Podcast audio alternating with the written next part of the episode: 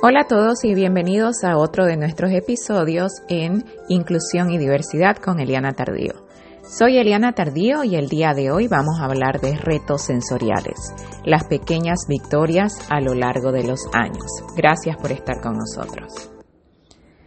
Y el día de hoy vamos a hablar específicamente de mi hijo Emir, que tiene hoy 16 años eh, Mir eh, fue diagnosticado con síndrome de Down durante el embarazo, entonces a partir de los cuatro meses de embarazo supe que Mir venía con síndrome de Down.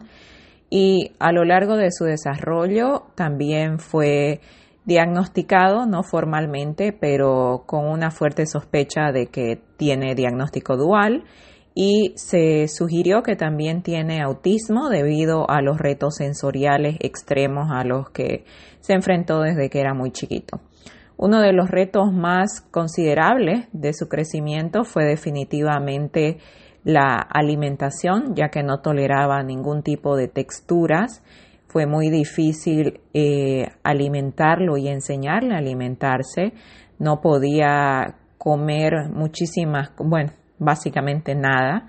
A la edad de tres años recién comenzó a comer algunos alimentos que eran alimentos muy bien elegidos de parte de él. Por ejemplo, comía nuggets o piecitas de pollo, había que quitarle la piel y comía eh, la carne blanca del pollo que estaba bien eh, básicamente machacada para hacer los nuggets. Entonces comía eso, yogurt y leche tomó pecho hasta los tres años y ahora volviendo el tiempo me doy cuenta que quizás fue más porque definitivamente no podía tolerar otros alimentos que la leche materna se volvió tan importante en su vida y satisfacía sus necesidades de alimento y pasamos muchísimo con esa situación definitivamente.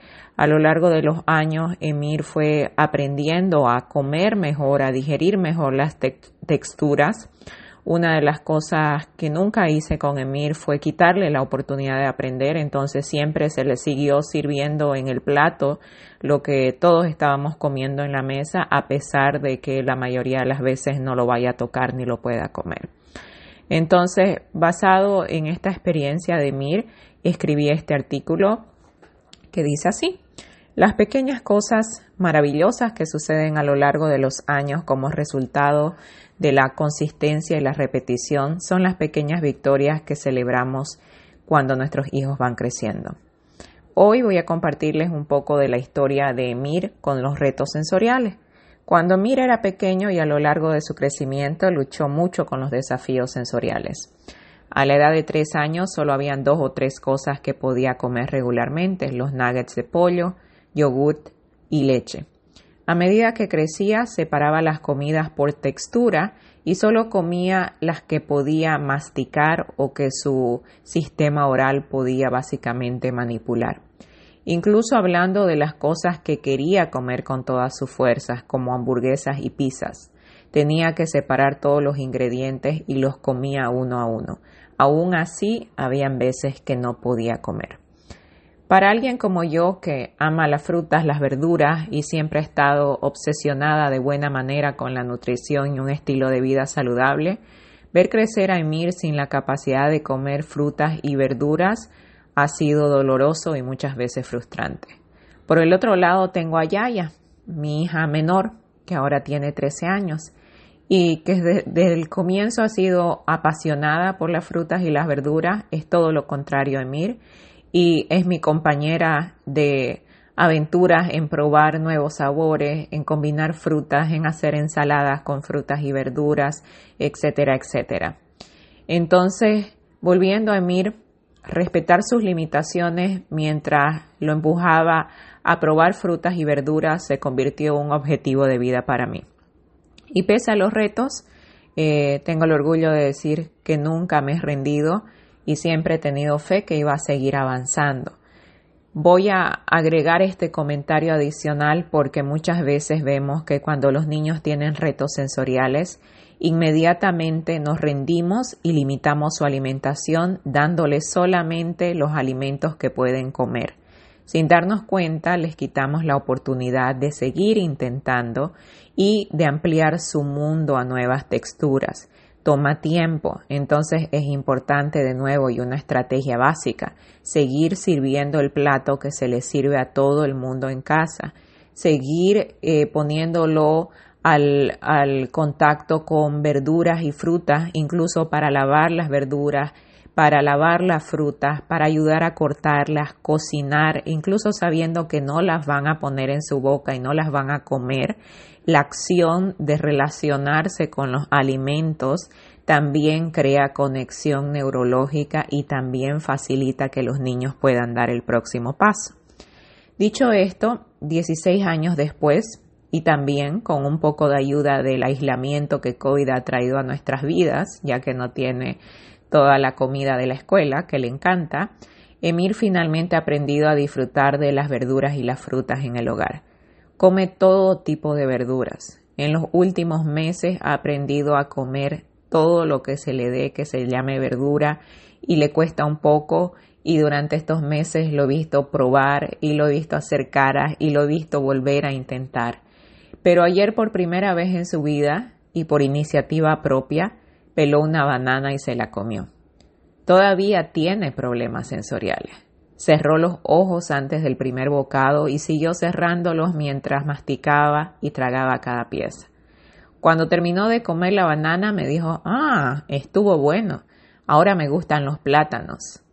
En el camino hasta estos días felices, en los que veo a Emir alimentarse integralmente, comer saludablemente y probablemente cumplir con todas las necesidades nutricionales de su cuerpo a través de las nuevas alimentaciones, tengo que reconocer que han habido grandes frustraciones. Frustraciones de su parte cuando quería comer algo y no podía. Retos para poder enseñarle a tener autocontrol cuando finalmente podía comer algo que sí le gustaba o esperó por mucho tiempo y no podía parar o no quería parar de comer. Entonces hay muchísimas cosas asociadas a los retos sensoriales y tenemos que ser conscientes de ellas. Emir ha necesitado, por tanto, mucho más apoyo para establecer patrones de alimentación saludables y para encontrar ese autocontrol y equilibrio a medida que crecía y comenzaba a probar cosas nuevas que de nuevo finalmente podía disfrutar y que a veces no podía controlar. Darle solo las cosas que podía comer nunca ha sido el caso. Seguí probando e introduciendo nuevos sabores y texturas y aunque me ha llevado 16 años, ver los resultados finales es increíble y finalmente está funcionando. Otro comentario adicional. No compremos alimentos que no son saludables en la casa. Si el niño no puede comer verdura y no puede comer fruta, no podemos llenar ese espacio con papas fritas, con galletas, con dulces, porque le estamos quitando básicamente la motivación y la necesidad de consumir cosas saludables. Si lo que hacemos porque no come frutas y verduras es darle todo lo malo que no sirve porque sentimos que por lo menos come eso, va a estar siempre satisfecho. Estamos creando básicamente una dependencia al azúcar y a los productos llenos de conservantes y grasas. Y lo que va a suceder es que nunca va a tener ni la motivación, ni la decisión, ni la necesidad de saltar a una nueva etapa en la que pueda alimentarse saludablemente. ¿Valen la pena los esfuerzos? Por supuesto. Aprender a alimentar nuestro cuerpo de modo respetuoso y saludable es un regalo inmenso. Estamos construyendo un futuro lo más saludable posible para nosotros y eso es lo que tenemos que tener en mente como familia. La alimentación no se trata de cómo se ve tu cuerpo, no se trata de nuestra apariencia física, no se trata de nuestro peso, se trata de nuestra salud física y de cómo la salud física también tiene una repercusión en nuestra salud mental y en nuestro desarrollo integral. Estamos tomando acción al alimentar nuestro cuerpo de la mejor manera posible y es una acción positiva y es una acción saludable. Junto al autocontrol, junto al buen peso, junto a una vida saludable en la cual nos ejercitamos por lo menos tres veces a la semana, también estamos creando estructuras de autocontrol integral en el individuo. Una persona que tiene estructura y tiene la capacidad de balancear sus alimentos, de mantenerse activa y saludable físicamente, es una persona que tiene muchísimas más probabilidades de estar eh, mentalmente sano y regulado también. La constancia, la repetición y el buen ejemplo lo son todo, y nuestros hijos aprenden de nosotros.